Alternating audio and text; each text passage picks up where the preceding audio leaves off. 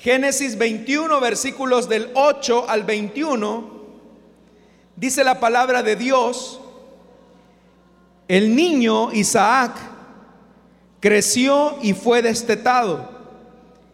Ese mismo día Abraham hizo un gran banquete, pero Sara se dio cuenta de que el hijo de Agar, la egipcia, le había dado a Abraham, que le había dado a Abraham, se burlaba de su hijo Isaac. Por eso le dijo a Abraham, echa de aquí a esa esclava y a su hijo. El hijo de esa esclava jamás tendrá parte en la herencia con mi hijo Isaac. Este asunto angustió mucho a Abraham porque se trataba de su propio hijo. Pero Dios le dijo a Abraham, no te angusties por el muchacho ni por la esclava. Hazle caso a Sara porque tu descendencia se establecerá por medio de Isaac. Pero también del hijo de la esclava haré una gran nación, porque es hijo tuyo. Al día siguiente, Abraham se levantó de madrugada, tomó un pan y un odre de agua y se lo dio a Agar poniéndoselo en, sobre los hombros. Luego le entregó a su hijo y la despidió. Agar partió y anduvo errante por el desierto de Berseba. Cuando se acabó el agua del odre, puso al niño debajo de un arbusto y fue a sentarse sola a cierta distancia, pues pensaba, no quiero ver morir al niño. En cuanto ella se sentó, comenzó a llorar desconsoladamente.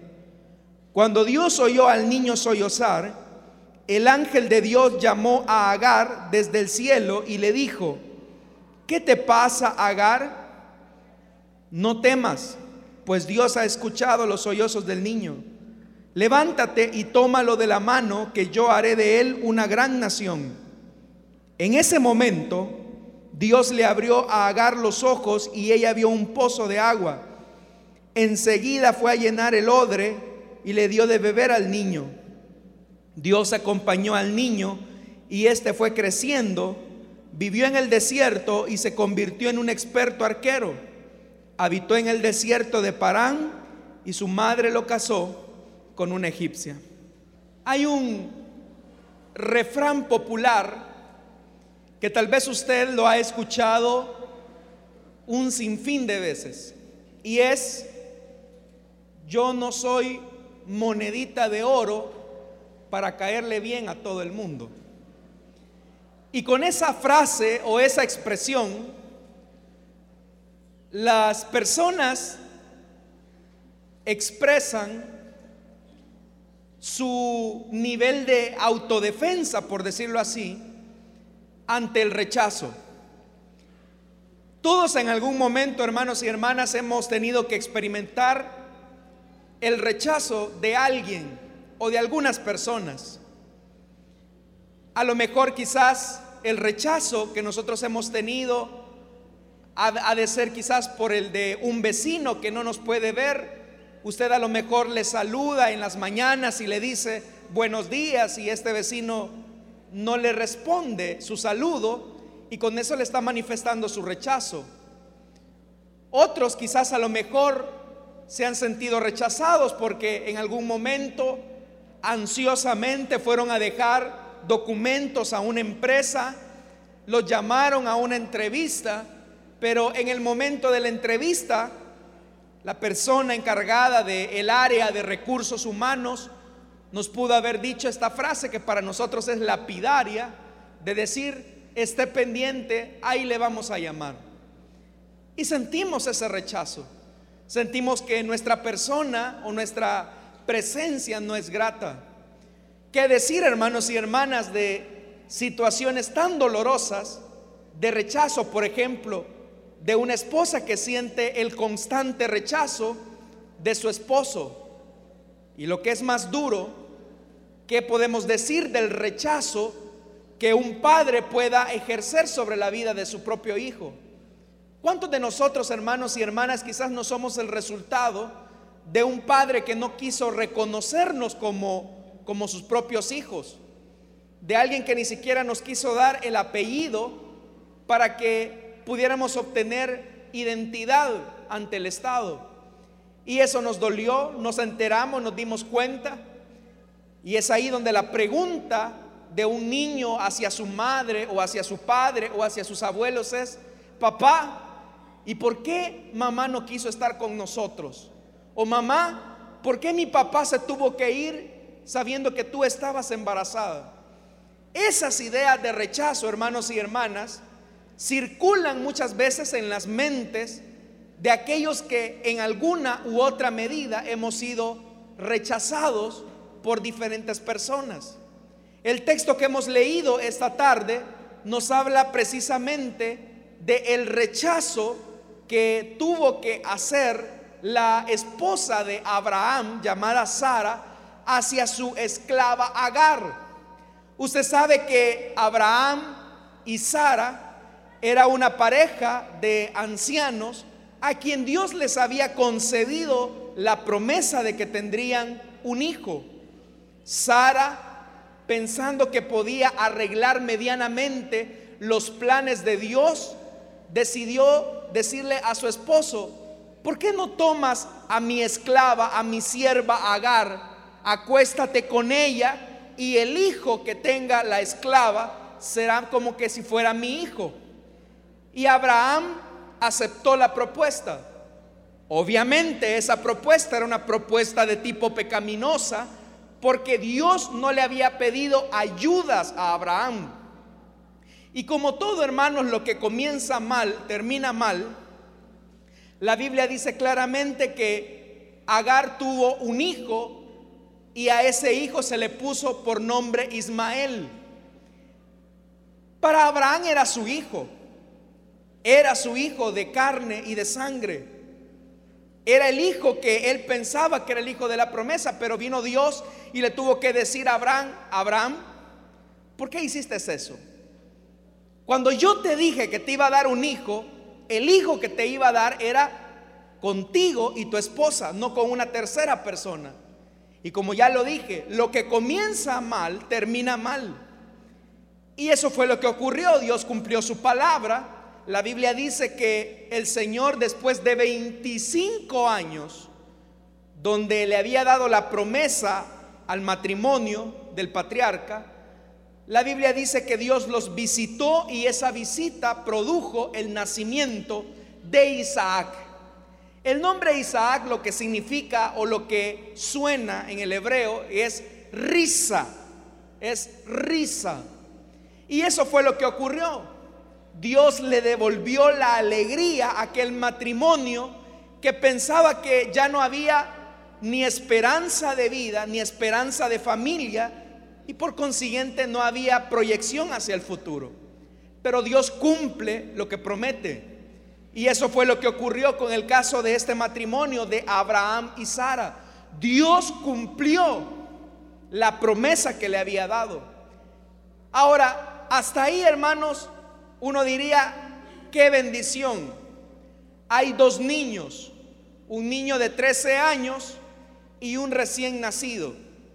El recién nacido comenzó a crecer, obviamente, y el versículo con el que iniciamos la lectura esta tarde dice que el niño Isaac creció y fue destetado. Y dice que a raíz de que fue destetado, Abraham hizo un gran banquete el destete, es decir, el momento en el que la madre deja de darle pecho a Isaac. Imagínense ese cuadro, hermanos. Sara era una anciana de 95 años más o menos y le estaba dando pecho a su recién nacido. Pero dice la Biblia que llegó el momento en que el niño creció y algunos piensan que lo que acá quiere decir el texto es que Isaac había llegado por lo menos a la edad de 3 a 5 años. Vea lo importantísimo, hermano y hermana, de la lactancia materna. O sea, la lactancia materna es lo mejor que le podemos dar a nuestros hijos. A veces nosotros nos enfrascamos comprando fórmulas y cosas por el estilo, pero no hay alimento más básico y nutritivo que la leche materna. Dicen amén las hermanas. Ellas tienen mejor experiencia en eso. Nosotros los hombres solo nos podemos imaginar. Pero vea, Abraham entendió que su hijo había crecido y eso era motivo de alegría. ¿Por qué razón era importante celebrar el destete de Isaac? Porque en esta época, hermanos, donde no había muchos avances médicos, el que un niño fuera creciendo era un milagro, porque no había muchos conocimientos científicos y médicos y el bebé, el recién nacido, estaba expuesto a un sinfín de enfermedades. Y por eso es que la leche materna, en el caso de Isaac, era fundamental para que pudiera crecer y desarrollarse. Y por eso es que Abraham ahora está festejando y está elaborando un banquete donde está agradeciéndole al Señor porque Isaac ha salido de un momento crítico y se está estabilizando como un niño. Hasta ahí uno pensaría, las cosas marchan bien, Abraham tiene una familia ideal, pero mire lo que ocurre a partir del versículo 9. Sara se dio cuenta de que el hijo de Agar, es decir, el hijo de la esclava, le había, oiga, se burlaba de su hijo Isaac. Por eso Sara le dijo a Abraham, verso 10, echa de aquí a esa esclava y a su hijo. El hijo de esa esclava jamás tendrá parte en la herencia con mi hijo Isaac. Oiga, mire el nivel de tensión y de discusión que se vivía debajo de la carpa de Abraham. Dos mujeres peleando. Pero más que las mujeres peleando, vemos al niño Ismael, que no se reía con la familia, sino que se estaba burlando. El nombre Isaac, recuerde, suena a risa, pero Ismael no se está riendo de gozo y de alegría por ver a su papá que ahora tiene un hijo con su esposa, sino que ahora Ismael se está burlando del recién nacido. Y hay una gran diferencia entre reírse de alegría, de gozo y burlarse de alguien. Sara a eso le incomodó. Uno puede entender medianamente el sentimiento de madre de Sara y Sara tuvo una discusión por la noche con su esposo Abraham. Y le dijo, mira Abraham, Ismael, ese muchacho, jamás va a heredar la promesa que Dios nos ha dado. Así que échalo y échalo también junto a la esclava. Despídelo, yo no los quiero ver acá. Abraham era el padre tanto de Isaac como de Ismael. ¿Qué pudo haber sentido, hermanos y hermanas, Abraham cuando escuchó la petición de su esposa, cuando había sido ella misma la que le había ofrecido a su esclava como una mujer para que ella pudiera tener un hijo de Abraham? Obviamente, hermanos y hermanas, así de contradictorio es el pecado del hombre. Muchas veces el pecado, hermanos y hermanas, se ofrece como algo apetecible, algo que queremos, y en el momento en el que hemos consumado el pecado nos damos cuenta que no valió la pena, que no era lo que se ofrecía o lo que se decía hacer. Y es ahí donde tenemos que aceptar la situación dolorosa y triste.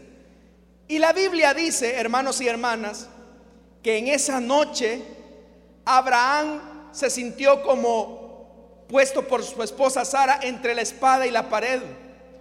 Porque ahora Abraham tenía que elegir entre Sara, su esposa, y su hijo Isaac, y su otro hijo Ismael, y la concubina o la esclava Agar. ¿Cómo reaccionaría usted, hermano y hermana, ante una situación así? ¿Cómo reaccionaría usted cuando la petición, por ejemplo, de una esposa le dice al esposo, mira, el hijo que hayas tenido allá afuera, en tu mundial, en el mundo, en Egipto, en el pecado, no tiene nada que ver con nosotros.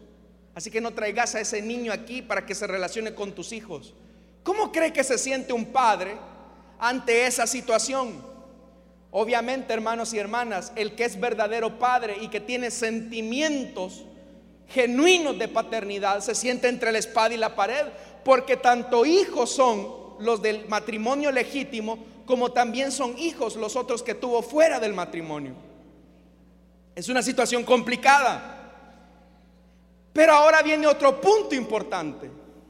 Y es que Abraham ya sabía que había expulsado a Agar, o más bien Agar había huido de Sara hacía años atrás. La Biblia lo dice en el libro de Génesis. Pero sin embargo Dios le dice a Agar que regrese con Sara. Eso pasó hacía años atrás. Pero ahora las cosas son diferentes porque ahora es Sara la que le está pidiendo a Abraham que expulse a Agar y a su hijo Ismael.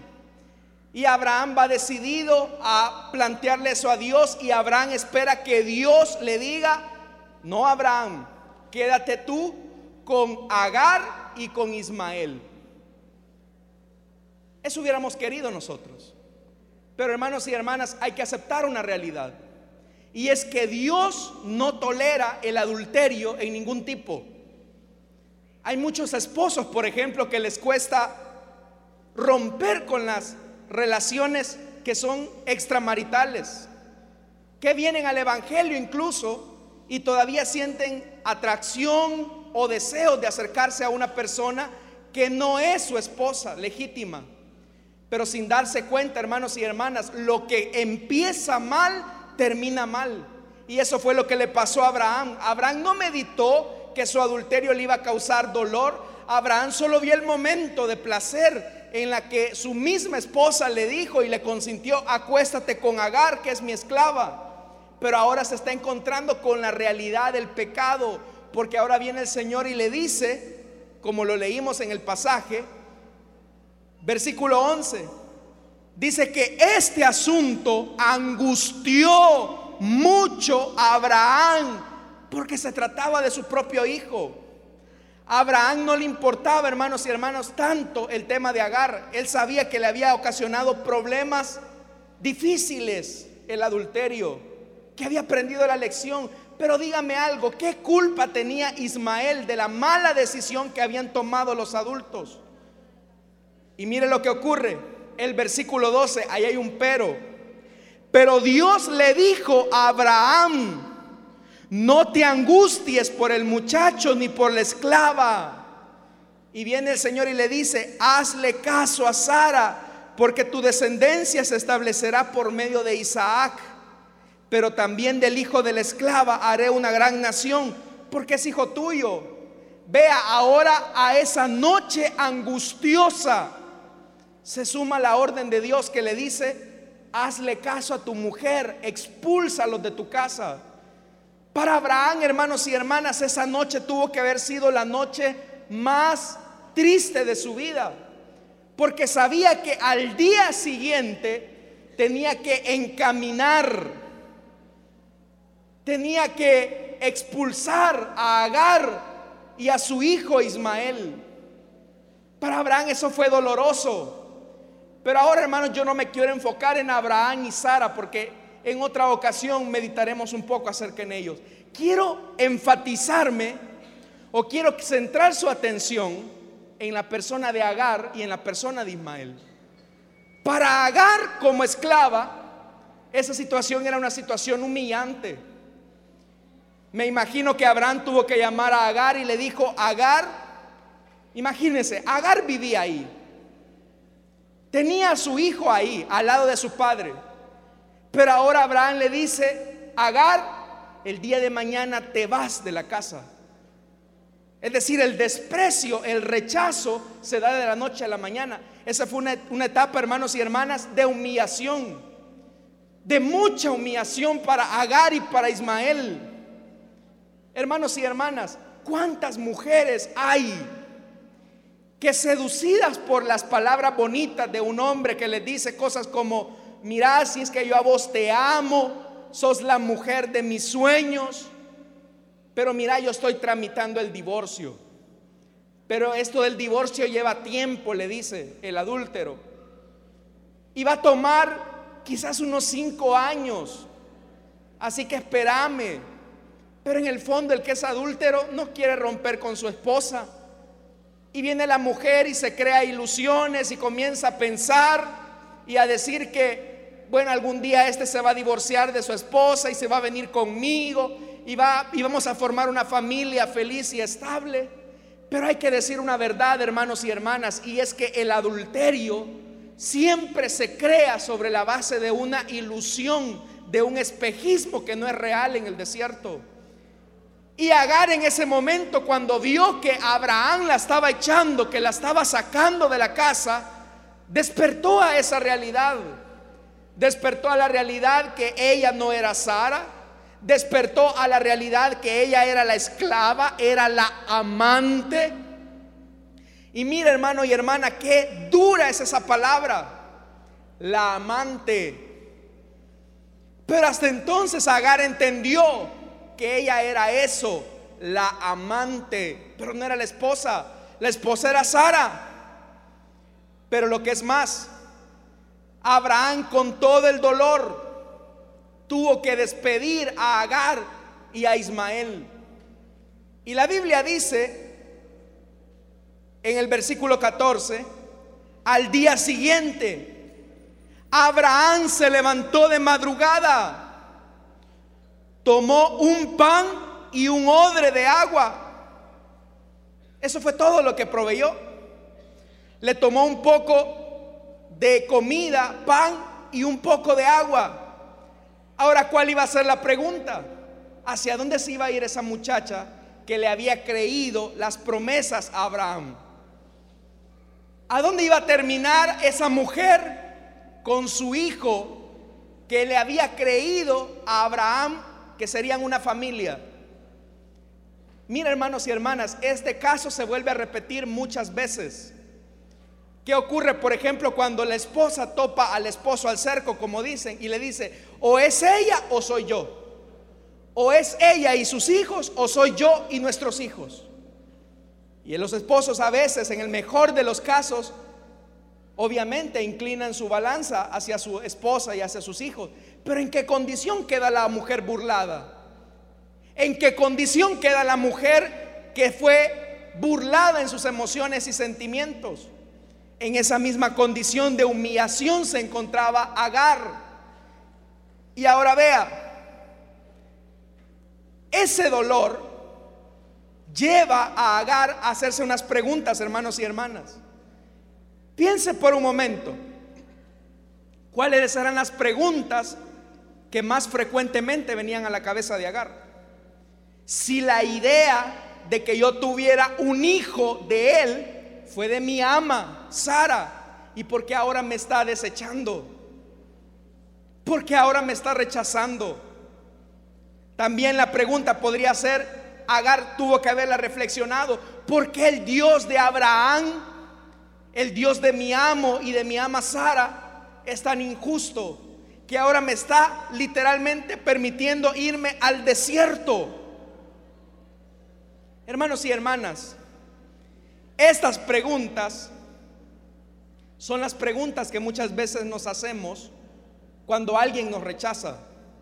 Estas preguntas son las preguntas que hacemos cuando sentimos el rechazo de las personas. Cuando aquello en lo que nosotros habíamos considerado que tendríamos cierto nivel de estabilidad, ahora son esas personas las que nos están dando la espalda. Y mire lo que dice el versículo 14. Al día siguiente Abraham se levantó de madrugada, tomó un pan y un odre de agua y se lo dio a Agar. Y mire lo que hizo Abraham, se lo puso en los hombros a Agar. Esa es la misma actitud de muchos hombres hoy en día. ¿Cuántos hombres hoy en día, hermanos y hermanas, no hay que se la llevan de casanovas, que andan enamorando a las mujeres, las mujeres les aman con el corazón, se entregan a ellas, pero ya cuando viene la responsabilidad de enfrentar las cosas, ellos vienen y evaden la realidad. Y estos hombres lo que hacen es ponerle una carga a esa mujer. Es verdad, la mujer tenía responsabilidad. Nadie violó a Agar.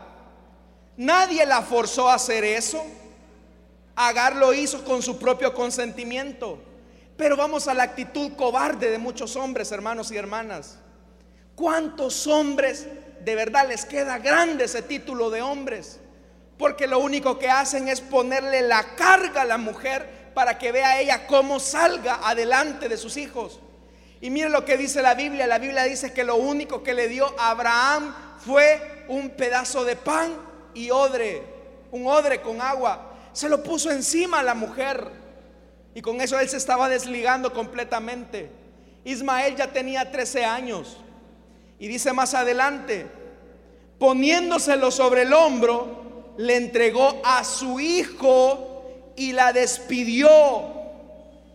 Abraham le dijo, ahí está tu hijo, llévatelo.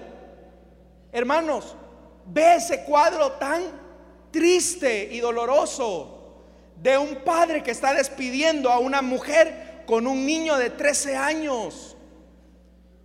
¿Cómo se pudo haber sentido Ismael al ver que su papá lo tomó del brazo y le dijo, ahí está tu mamá, vete, ya no te voy a volver a ver? Es ese mismo sentimiento que sienten muchos jóvenes cuando buscando la paternidad o buscando a sus progenitores, tratan de descubrir quién es el padre de ellos. Y cuando la mamá tiene que decirle, mira, hijo, tu papá se fue cuando tenías tres años. ¿Y por qué, mamá? Porque se fue con otra mujer. Porque hay que asumir la verdad. Uno no le puede decir a nuestros hijos toda la vida, mira, si es que tu papá se fue a los Estados Unidos y ya va a venir, ya va a venir, ya va a venir. O tu papá se fue a hacer un mandado y el hijo va creciendo con esa mentira. Obviamente, hermanos, a los hijos hay que hablarles la verdad, aunque sea dolorosa, y en la medida y adecuada a la realidad de ellos. Ismael estaba comprendiendo que su padre se estaba desligando de él. Pero mire, Agar no solamente es despedida por Abraham, sino que la Biblia dice que va rechazada hacia el desierto. Y dice que andaba errante. Eso es lo que dice el versículo número 14. Luego le entregó a su hijo y la despidió. Agar partió y anduvo errante por el desierto de Berseba. Esa es la actitud también de muchas mujeres que se encuentran en el desierto. Están solas con sus hijos por la carencia de hombres que sean responsables, de hombres que de verdad saquen el pecho, como dicen, y le hagan frente al compromiso de una familia. Pero eso es lo que vemos acá.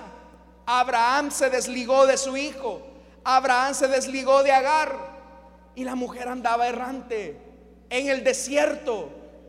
Pero yo quiero llamar su atención, hermanos y hermanas, porque en el desierto que esta mujer está enfrentando es donde van a florecer aquello que es esencial en la persona humana. Dios, hermanos y hermanas, permite los desiertos en nuestra vida para que estemos en soledad. Y a eso se iba a enfrentar Agar e Ismael, a la soledad, a la ausencia de un padre. Agar e Ismael se iban a enfrentar a la falta de una cabeza de hogar se iban a enfrentar al desierto. Pero ¿por qué ellos iban a parar al desierto? Porque se encontraban en una situación de rechazo, estaban rechazados por el mismo Abraham. Y en esos momentos de rechazo, en esos momentos de desierto, la Biblia dice en el versículo 15 que Agar se tuvo que enfrentar a una realidad. Y dice, cuando se acabó el agua del odre, puso al niño debajo de un arbusto. ¿Qué estaba haciendo Agar? El agua que Abraham le había dado no iba a alcanzar. El pan que le iba que le había dado Abraham a Agar no iba a alcanzar, se terminó. Entonces ahí Agar hace algo. Agar viene y toma al niño y lo coloca debajo de un arbusto. Agar está entrando en una etapa de negación. ¿Y qué es la negación, hermanos y hermanas? La negación es una medida de autodefensa o es un mecanismo de defensa que los seres humanos tenemos ante el sufrimiento. Es decir, que los seres humanos cuando enfrentamos situaciones dolorosas en nuestra vida, normalmente tendemos a negarlo. Esto no es verdad. Esto no me está pasando a mí. Esto no me puede ocurrir a mí.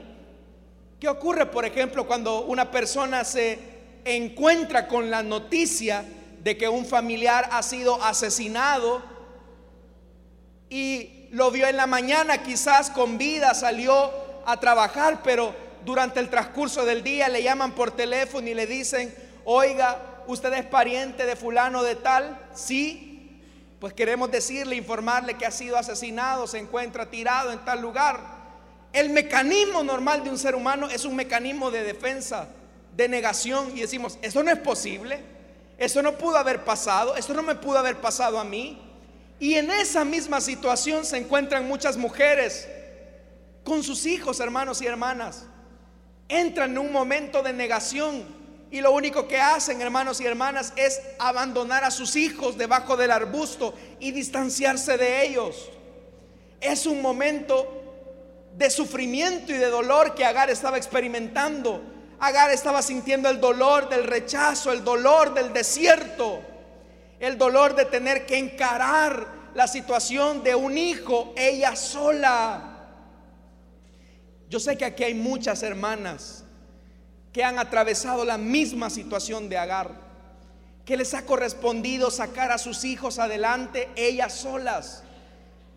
Ellas se han sentido así en sus desiertos de la vida, cuando ellas quizás ven a familias con padre y madre y a los hijos que van con ellos, ellas se sienten mal. Puede haber un momento en que quizás ellas se comienzan a culpar y a decir, es que esto a mí me pasa porque soy una gran boba, es que a mí esto me pasa porque soy una gran bruta quizás, y a mí me vio la cara este tipo. Y hay odio y resentimiento. Y muchas veces puede haber ese proceso de negación, como ya le dije, que es un proceso de negación como, un mecanismo de autodefensa. Y en ese proceso de negación, hermanos y hermanas, a veces podemos ser muy permisivos. Pero igualmente, hermanos y hermanas, no solamente esto se enfoca al tema de una mujer que cría a sus hijos sola. Sino que, ¿qué hacemos, hermanos, cuando usted y yo nos encontramos en los desiertos? Cuando hemos sido rechazados por alguien. Cuando en la vida hemos tenido que enfrentar el rechazo de alguien. Muchas veces lo que comenzamos a hacer es negar esa realidad. Cerramos nuestro corazón a esa realidad y comenzamos a decir, esto no me puede estar pasando a mí. Pero eso por un lado, en la habitación de Agar, por decirlo así, en el desierto, estaba ella sola. Pero vayamos al otro lado. Veamos el lado de Ismael. Era un jovencito. Y mire lo que dice el versículo 16. Ella se fue a sentarse sola. Porque ese es el punto, que la que entra en un estado de negación entra en un proceso de soledad. Fue a sentarse sola a cierta distancia, es decir, se distanció del niño. Y mire lo que dice más adelante pues pensaba, no quiero ver morir al niño. En cuanto ella se sentó, comenzó a llorar desconsoladamente. Imagínese el cuadro, hermano y hermana. La madre fue a dejar a su niño debajo de un arbusto y ella se retiró a cierta distancia, se sentó y se puso a llorar. En esas condiciones es bien difícil pensar que a lo mejor Dios está de ese lado. Porque cuál pudo haber sido el pensamiento de Agar? Yo estoy en esta condición por mi pecado. Y era verdad. Yo estoy cosechando las consecuencias de mi pecado, de haberme dejado guiar por los impulsos de una relación de adulterio. Y es verdad. A lo mejor Dios no querrá tener nada conmigo. Eso es lo que pensó Agar. Pero por el otro lado vemos también a un Ismael que está sollozando porque desea el amor de un padre. Vea, son los dos polos que están encontrados. El polo de una mujer que está siendo olvidada por el que le hizo pasar falsas ilusiones y el sollozo de un niño que anhelaba el abrazo de un padre. Ambos habían sido rechazados.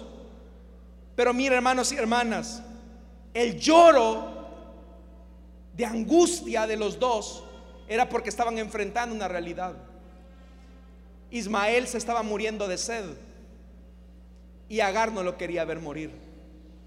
Esa es la actitud también de muchas madres. Hay muchas madres valientes que lo que ellas se han esforzado, salen a trabajar, no desean ver a sus hijos en una condición de desgracia, pero por su misma situación económica van y trabajan largas y largas y largas horas, no pueden estar con sus hijos. Y ante la ausencia de un padre irresponsable, sus hijos se crían solos. Saben que hay problemas con los hijos, pero muchas veces ellos entran quizás en un proceso de angustia y quizás a lo mejor tú mujer puedes estar diciendo, es que yo estoy en esta situación por una mala decisión, por haberle tomado la palabra a un hombre mentiroso. Y Dios en estas condiciones nunca me va a escuchar. Pero mire lo que ocurre, hermanos y hermanas, más adelante. Agar no quería ver morir a su hijo. El verso 17 dice, cuando Dios oyó al niño sollozar, el ángel de Dios llamó a Agar desde el cielo y le dijo, ¿qué te pasa, Agar? La pregunta, hermanos y hermanas, no era una pregunta de reclamo, sino que era una pregunta de un interés genuino. ¿Qué te pasa, Agar? ¿Qué te sucede que estás sentada llorando desconsolada por el rechazo de un hombre? Y mire lo que dice, viene Dios y le da una promesa, una promesa a una mujer que había sido rechazada le dice, no temas, pues Dios ha escuchado los sollozos del niño. Yo sé, Agar, que te han rechazado. Yo sé, Agar, que el niño está llorando de sed, de una sed de pertenencia. Pero quiero decirte algo, Agar, y esto es lo que más me gusta. El versículo 18 dice, levántate y tómalo de la mano. No permitas, Agar, que tu hijo se muera solo debajo de un arbusto. Hermanas, yo sé que a muchas de ustedes les ha tocado sacar adelante a sus hijos. Y en algún momento, quizás a lo mejor han querido tirar la toalla. Es comprensible, las entendemos, pero quiero decirles algo. Dios le dice a Agar, toma al niño, levántate, tómalo de la mano. ¿Qué es lo que estaba buscando Dios? Que viera en ese niño un propósito para seguir adelante. ¿Qué ocurre, madre, cuando ves a tu hijo y lo ves y sabes que te ha tocado sacarlo adelante sola? Tú ahí tienes un motivo para seguir viviendo, para seguir luchando. Ya no importa si te rechazó un hombre, si te dio la espalda el padre de ese niño. Pero tú cuando ves a ese niño, tú sabes que tienes motivos de sobra para salir adelante. Y yo, estimada mujer, te digo, desde el cielo Dios te ve, sabe la situación triste que te ha tocado vivir tú sola. Pero en esos momentos de soledad, el Señor siempre ha estado contigo para sacar adelante a ese niño y nunca te ha dejado sola. Dios conoce tus lágrimas, sabe cuántas veces te has sentido desfallecer en el desierto del rechazo, pero es ahí donde Dios te dice, ve a ese niño.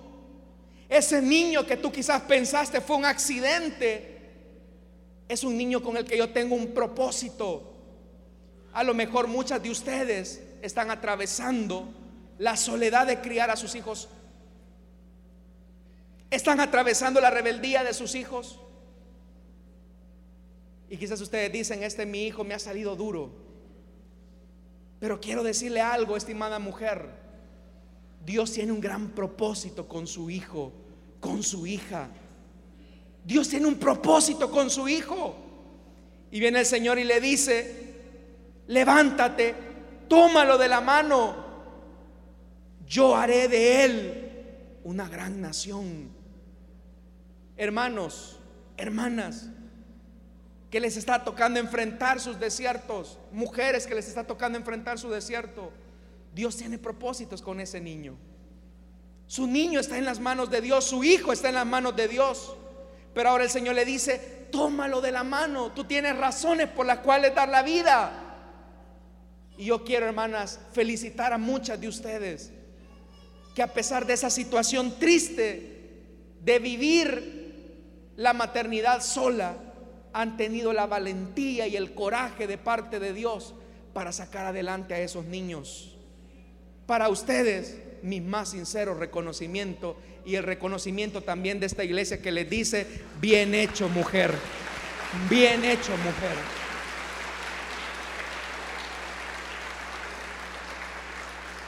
Tú no estás sola, no estás sola. Y quiero enfatizar más todavía. Verso 19 dice, en ese momento Dios le abrió a Agar los ojos y ella vio un pozo de agua. ¿Qué le había dado Abraham a Agar, hermanas? Un odre con agua.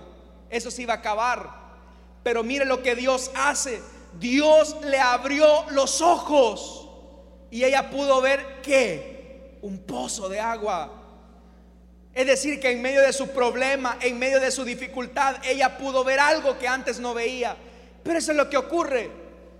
En los desiertos muchas veces pensamos que no hay nada, que todas las oportunidades se han cerrado para nosotros. Pero Dios viene y nos abre la vista para que podamos ver su mano. Y dice la Biblia en el versículo 19, enseguida fue a llenar el odre y le dio de beber al niño. Es que eso es lo que hace Cristo, hermanos y hermanas, cuando viene la vida de los hombres. Podemos tener un momento de sed y de angustia en nuestro desierto. Y el hombre a lo mejor nos llena con un odre que se acaba. Pero cuando venimos a Cristo, que es la fuente del agua viva, esa agua es capaz de suplir toda nuestra sed, es capaz de calmar todas nuestras necesidades. Por eso es que Jesús dice la Biblia en el libro de Juan, en el Evangelio de Juan, y dice que de el interior Él hará brotar ríos de agua viva. Muchas veces, hermanos, andamos rogando la aceptación de una persona. Cuando nos damos cuenta que alguien nos ha rechazado, nos esmeramos porque esa persona nos acepte.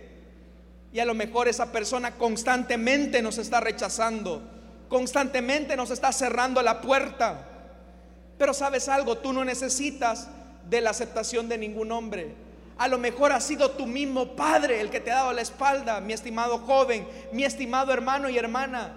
A lo mejor tú siempre añoraste el abrazo de un padre y ese padre nunca estuvo ahí.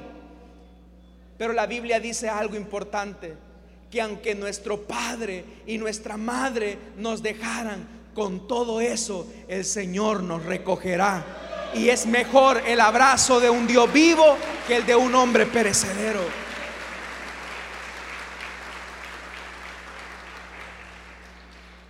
¿Por qué importa si alguien nos rechaza? ¿Qué importa si alguien nos cerró la puerta de oportunidad para salir adelante, ¿qué importa si toda la vida hubo alguien que nunca nos dio ni siquiera un voto de confianza? Si el Rey del universo ya apostó por ti y lo apostó en la cruz del Calvario dando a su Hijo Jesucristo. Ese es el amor de Dios. Y mire lo que dice, versículo 20 cuando Agar pensaba que su hijo se iba a morir. Cuando Agar pensaba que su hijo llegaba a su fin. Verso 20 dice, Dios acompañó al niño. Y este fue creciendo. Ella pensaba que el niño había muerto, que iba a morir, pero Dios lo acompañó. Amados padres de familia, no hay mejor cosa que usted pueda hacer que encomendar sus hijos en las manos de Dios. Cuando tú colocas a tus hijos, cuando tú oras por tus hijos en las noches, tú estás creando un vallado de protección a tus hijos. Los estás cubriendo. Así como hacía el padre de familia allá en la tierra de Gosén.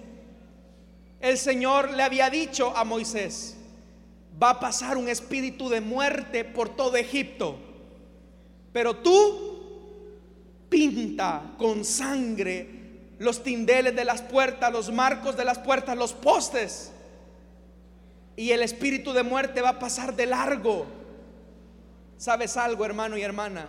Cuando nos cubrimos con la sangre del Hijo de Dios, el maligno no nos puede tocar.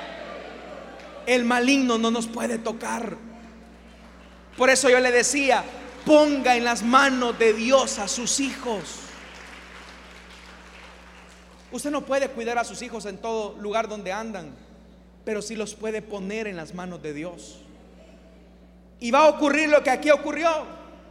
Ahí en el desierto donde había peligro, Dios acompañó al niño y este fue creciendo.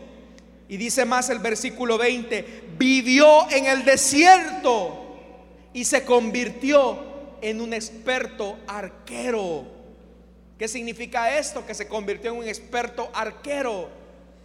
Que es cierto que le tocó que enfrentar su situación de soledad con su madre en el desierto. Las cosas no cambiaron. Es decir, que no significa que el niño regresó con el padre Abraham. No regresó. Las cosas no cambiaron humanamente hablando, pero Dios hizo fortalecer a ese niño espiritualmente en medio de su soledad. No es excusa que nosotros perdamos a nuestros hijos, estimados padres, porque uno de ellos, nuestro cónyuge, se fue del hogar. Si tú colocas a tus hijos en las manos de Dios, el maligno no los puede tocar. Esa experiencia incluso de soledad puede hacer fuerte a nuestros hijos. ¿Cuántas personas nos dicen, mire, está comprobadísimo que el que se cría sin uno de sus padres se pierde? ¿Podrá ser eso incluso posible o plausible para alguien del mundo? pero no para un hijo de Dios. Si a ti te toca criar a tus hijos solo, sola, mi estimada, no creas esas voces del maligno. Tú tienes que decirle la verdad en algún momento a tu hijo. Tú tienes que decirle la verdad en algún momento a tu hijo. Pero sabes algo, cuando tú le dices la verdad y permites que Dios sane su herida, sane su dolor, él se va a convertir en un experto arquero. Es decir, alguien que se va a poder defender. Termino con esto. Para mí, hermanos, no había momento más difícil en mi niñez cuando llegaba el 10 de mayo, el Día de las Madres. Todavía me recuerdo de la pregunta que me hizo una compañera cuando tenía quizás como 8 o 9 años. Usted sabe que los niños en los colegios, en las escuelas, preparan un adornito para las madres. Y ese día pues también nos tocó hacer el adornito y iba a haber un festival del Día de las Madres en el centro educativo. Pero yo me recuerdo la pregunta que me hizo una compañera, una niña. Me dijo, Jonathan, ¿y tú a quién se lo vas a dar si tú no tenés mamá? Ella sabía que mis papás eran divorciados. Cuando yo escuché eso, hermanos, tenía como ocho años, más o menos, y a mí se me salieron las lágrimas. Solo le dije a la maestra, quiero ir al baño. ¿Y qué te pasa? Quiero ir al baño. Y me puse a llorar y quizás la maestra me siguió, llamó a mi papá, a mi papá y le dijo, mire, venga a traer a su hijo, se siente mal. Y yo me fui. ¿Por qué razón? Porque no tenía a mi mamá. Pero sabe algo, el día que Cristo vino a mi vida, un 3 de enero de 1999, cuando tenía nueve años, el Señor me hizo fuerte en esa área. Yo sabía que aunque no podía tener de cerca a mi mamá, sabía que había un padre que me cuidaba todo el tiempo y que Él siempre me había protegido, aún con la ausencia de mi madre. Eso ocurre cuando le permitimos a Cristo que Él sane nuestras heridas. Es cierto, a mí me afectaba, me afectó en su momento, pero quiero decirle algo, desde el día en que Cristo calmó mi sed, desde ese momento, Él me hizo fuerte para enfrentar la ausencia de mi madre. Lo mismo le quiero decir a usted. Si usted le permite a sus hijos y procura la conversión de ellos, quizás a lo mejor ellos no tienen a uno de sus padres, pero qué mejor padre que el que está allá en los cielos, hermanos y hermanas, que cuida cada una de nuestras vidas. Es cierto, hay momentos de soledad, de desiertos, de rechazos.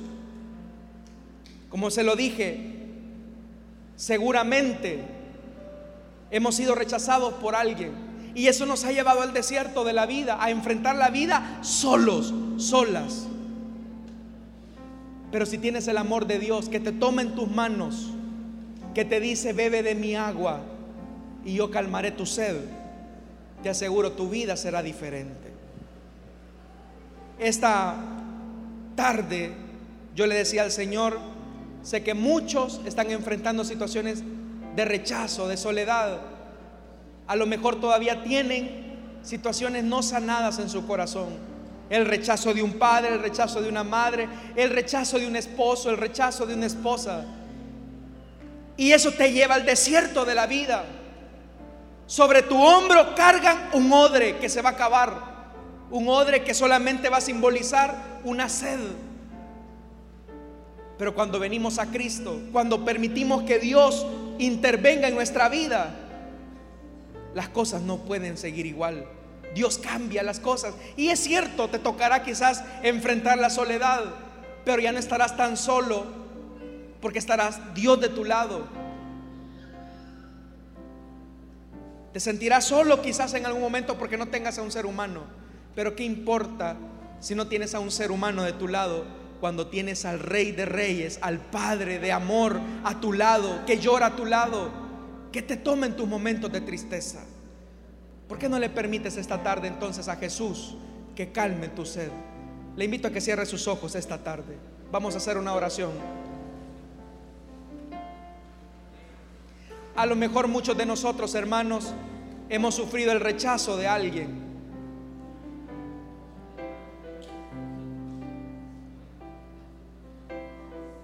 Hay uno que no te rechaza. Hay uno que que te ama. Quiero hacer una invitación rápidamente. Si hay alguien en este lugar que desea entregarle su vida a Jesús, le invito a que se ponga de pie. Vamos a orar. Póngase de pie y pase aquí al frente. Si has sentido el rechazo de alguien, joven, si tú has sentido el rechazo de alguien, ¿por qué no vienes a Cristo?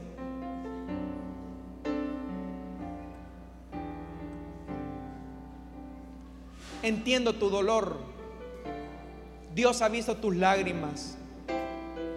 Dios ha visto cuántas veces lloraste por tener la caricia de un padre y en su lugar tuviste el maltrato de un agresor.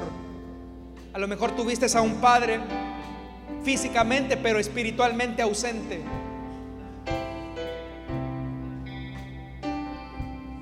Yo te invito para que tú le entregues tu vida a Cristo. También, si hay mujeres acá que se sienten solas, que están llevando sobre sus hombros la responsabilidad de criar a los hijos solos. Dios quiere ser tu esposo. Dios quiere ser tu padre. Si a lo mejor te enfrentaste a un hombre irresponsable, Dios no es irresponsable. Dios atiende tus lágrimas, tu dolor. Este es el momento entonces para que tú le entregues tu vida a Jesús y venga Él a calmar tu sed. ¿Hay alguien esta tarde que desea entregarle su vida a Jesús? Le invito a que se ponga de pie. O que desea reconciliarse. Esta es la oportunidad para hacerlo. ¿Te sientes solo o sola? Dios está acá para socorrernos. Si no lo hay, vamos a orar. Pero esta tarde yo quiero también hacer una oración especial por aquellas mujeres valientes que están sacando adelante y también hombres valientes que están sacando adelante a sus hijos solos. Quiero hacer una oración especial por ustedes para que Dios les ayude. Les invito a que se pongan de pie. Si hay aquí hombres o mujeres que están criando a sus hijos solos, esta tarde vamos a orar por ustedes. No tenga pena. Dios sabe que quizás se equivocó, a lo mejor hubo culpa en usted, no la hubo, no lo sé. Pero Dios está de su lado, sabe sus momentos difíciles.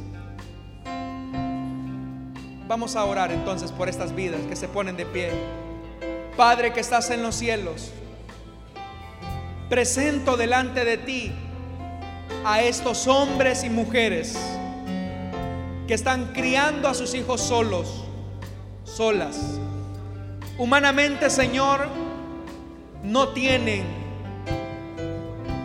a un hombre, a una mujer a su lado, se encuentran solas y solos en el desierto de la vida, con sus hijos, Señor,